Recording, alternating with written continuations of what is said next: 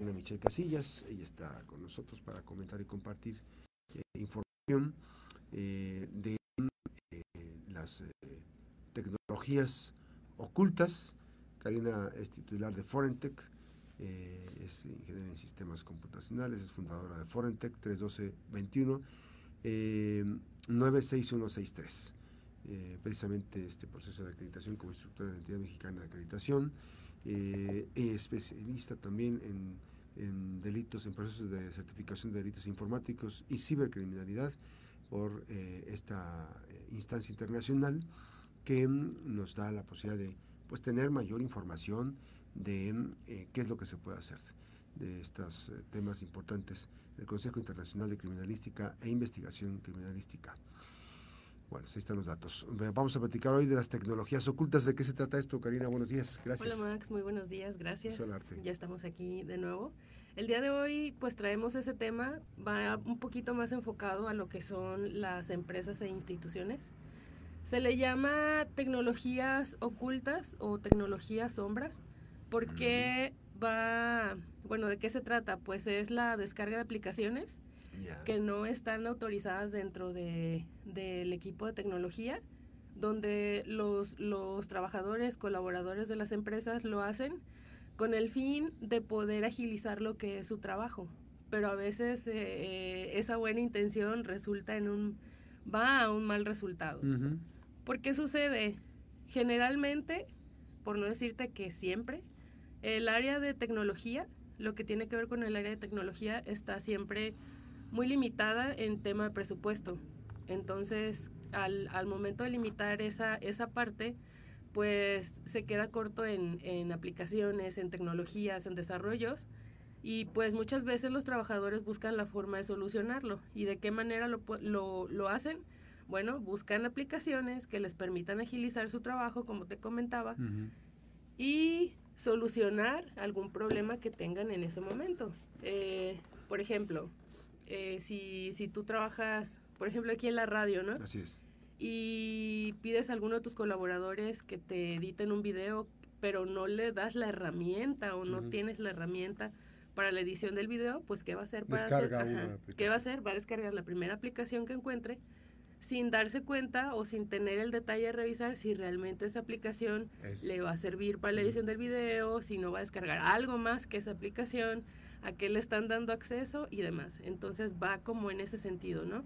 En, en que en tratar de solucionar un problema, a veces lo, lo, engrandecemos, así es. A ver, este, bueno, hago al final las preguntas, porque te iba a preguntar ahorita, por ejemplo, porque también está el riesgo de si la bajas en computadora o si la bajas en tu dispositivo, en el Play Store o en, el, caso de iPhone, ¿no? Así es. Este, que son diferentes plataformas, pero hay veces que las bajamos de la propia de la, de la red.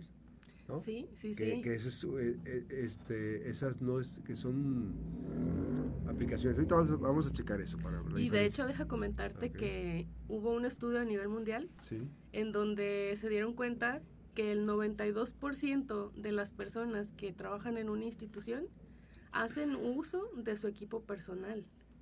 O sea, se combina... Que no debería ser. No debería ser se combina el tema de trabajo con el tema de personal. Entonces ahí también hay... Ahorita entramos en eso porque es, porque es un asunto para recomendación de las autoridades que mm, no visualizan el potencial riesgo que se puede venir. Así es, por ejemplo, tan, algo tan simple como el correo institucional. Así es que lo traen configurado en su teléfono, ¿no? Ah, lo voy a poner en mi teléfono para estar pendiente, sí, pero ¿qué pasa? Das acceso. O sea, si alguien, si alguien tiene acceso a tu teléfono, va a tener acceso al correo de la empresa o de la institución. ¿Cómo? A ver, y, esas aplicaciones de, de riesgo, eh, e incluso pueden estar en la Play Store.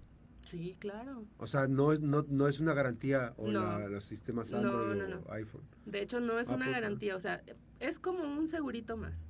Pero como puedes encontrar este, que realmente te solucione, también puedes encontrar que te baje eh, por ahí virus y demás. Entonces sí hay que tener detalles. Si por ejemplo están buscando descargar una aplicación, pues que tengan en cuenta, por ejemplo, la calificación que tiene, que lean los comentarios, que revisen a qué das acceso. Así es, porque también, no sé, tu, tu aplicación es para hacer una llamada telefónica, me pasó, con una aplicación que traté de instalar es para hacer llamadas telefónicas, pero te pide acceso a tus fotos. O sea, no, no, no tiene nada que ver. ¿Y como para qué? Como para qué, y si no das acceso a eso, pues no puedes instalarla. Entonces hay que tener mucho cuidado en eso, no hay que darle nada más. Y por andar las, las prisas y so, permitir, permitir, permitir, permitir, Sí, así es, hay que tener mucho cuidado que no nos pase eso, porque a veces al darle acceso a eso puedes tener un problema mayor. ¿Qué más? Bueno, ok, eh, pues lo que te decía, ¿qué puede pasar? Pues las empresas pueden quedar expuestas con su información, pueden tener pérdidas de su información, puede ser información sensible que pueden perder, pueden darle acceso a, virus, a virus informáticos, pueden amenazar la privacidad de la empresa también y pues pueden en consecuencia generar fallas en la red y también pues la integridad de la información. Ahora, este, ahí, ahí está, ¿no? Ahora, ¿Y hago las preguntas o nos falta algún dato? Bueno, nada más las recomendaciones, ¿qué se puede hacer? Así es. Son cuatro pasos que hay que tener en consideración. Sencillos. Así es, sencillos. Eh, nada más, eh, estos cuatro pasos sería trabajo de, del departamento de la Dirección de Informática Sistemas o lo que sea en, en el caso de la institución. Pues primero monitorear, estar al pendiente de que las aplicaciones que están instaladas en los equipos de cómputo de, de la empresa a la institución eh, no tenga nada adicional a lo que por políticas deben de tener. ¿Y cómo lo vas a conseguir? A través de una educación, concientizando al personal, lo que siempre, eh, lo que hemos venido diciendo, hay que concientizar, hay que educar, hay que hacerles ver las consecuencias que puede pasar, no solo a la empresa, sino de manera personal, qué consecuencias puedes tener Además de eso, pues tener políticas y procedimientos bien establecidos en ese sentido, de qué, qué, qué sí pueden descargar, qué no pueden descargar y cuáles pudieran ser las consecuencias al momento de que no se cumplan. Y pues eh, otro tema muy importante, pues lo que es el control de acceso, ¿no? Tener control de acceso a lo que son desde tu correo, tu equipo de cómputo, tu teléfono celular, si ya lo estás utilizando en tema de tu empresa o de la empresa donde trabajas, pues hay que procurar tener los candados ahí para la siguiente ocasión que andemos por aquí. Vamos a armar una, una charla, una, el tema va a ser enfocado a, la, a las contraseñas, porque considero que es muy importante saber eh, que el valor que tiene una contraseña. No es nada más decir, ah, es para poder entrar, no qué valor tiene mientras más la, la tengas tú fortalecida. No, no solo es poner 1, 2, 3, 4, 5, 6 o algo así. Sí, los elementos que hay. Vamos a ir a una pausa. Estamos platicando con Karina eh, Michelle Casillas de Forentech, 3 12 21 9 61 63. Estamos platicando sobre este tema importantísimo de tecnologías ocultas en las aplicaciones. Vamos a ir a una pausa y regresamos. Estamos, nos quedamos en vivo aquí en, en en las plataformas digitales. Ahora, Karina, esta, esta parte del, manejo, sé que hay una, pues, un interés muy abierto respecto al tema de, del uso de los dispositivos. Cada vez es más común que uno, lo que decías, eh, use sus dispositivos o su equipo propio, ¿no? Pero este queda vulnerado. de ahí la importancia de eh, cercar o hacer un, un, acotando, este generar este ciclos de seguridad al interior de la empresa o de las de las dependencias de gobierno porque realmente esa es la parte importante. Porque bueno la cuestión en el manejo este pues a veces que dice no por comodidad pues llévate ¿no? y trae las claves bancarias de, en el teléfono y ella hace las, este, las transferencias y ella hace todo pero entonces, eh, ¿se pueden diseñar sistemas este, para, para este proceso? Esto es, pueden hacer este, un sistema que, sea un primer círculo, en donde sea un, blindaje, y luego un segundo círculo para que vayan eh, eh, preparando. Ese, ¿Se puede sistematizar todo ese tipo de procesos? Sí, de hecho, todo lo puede, es un sistema tanto de, de cómputo como un sistema con la gente que colabora contigo. Entonces sí, sí se puede hacer. Eh, hay sistemas que te ayudan a estar monitoreando que, que los, las aplicaciones que tú tienes permitidas dentro de tu institución o empresa eh, no sean diferentes, o sea, todo el tiempo está haciendo como una revisión, un chequeo, un chequeo, para que no, no haya, ajá, para que te esté reportando que no haya algo diferente a lo que tú ya, ya tienes permitido. Así, es. Ahora, eh, pensando en este proceso, obviamente que también eh, la vulnerabilidad, ya, ya hemos dicho, este, ni no se alcanzan yo, ya hemos dicho repetidas ocasiones, que mm, la delincuencia ya se brincó a las plataformas digitales, a la red, a la web, a la big data, como se dice. Este, entonces, este, brincó acá y entonces están haciendo de las suyas.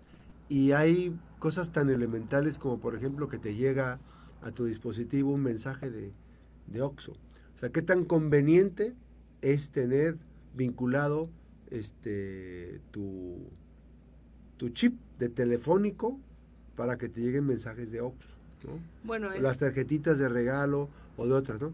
Evidentemente hay que tener un teléfono expresamente para todo ese tipo. Y digo de Oxxo por, por decir, porque hay muchas empresas, pues. Sí, claro.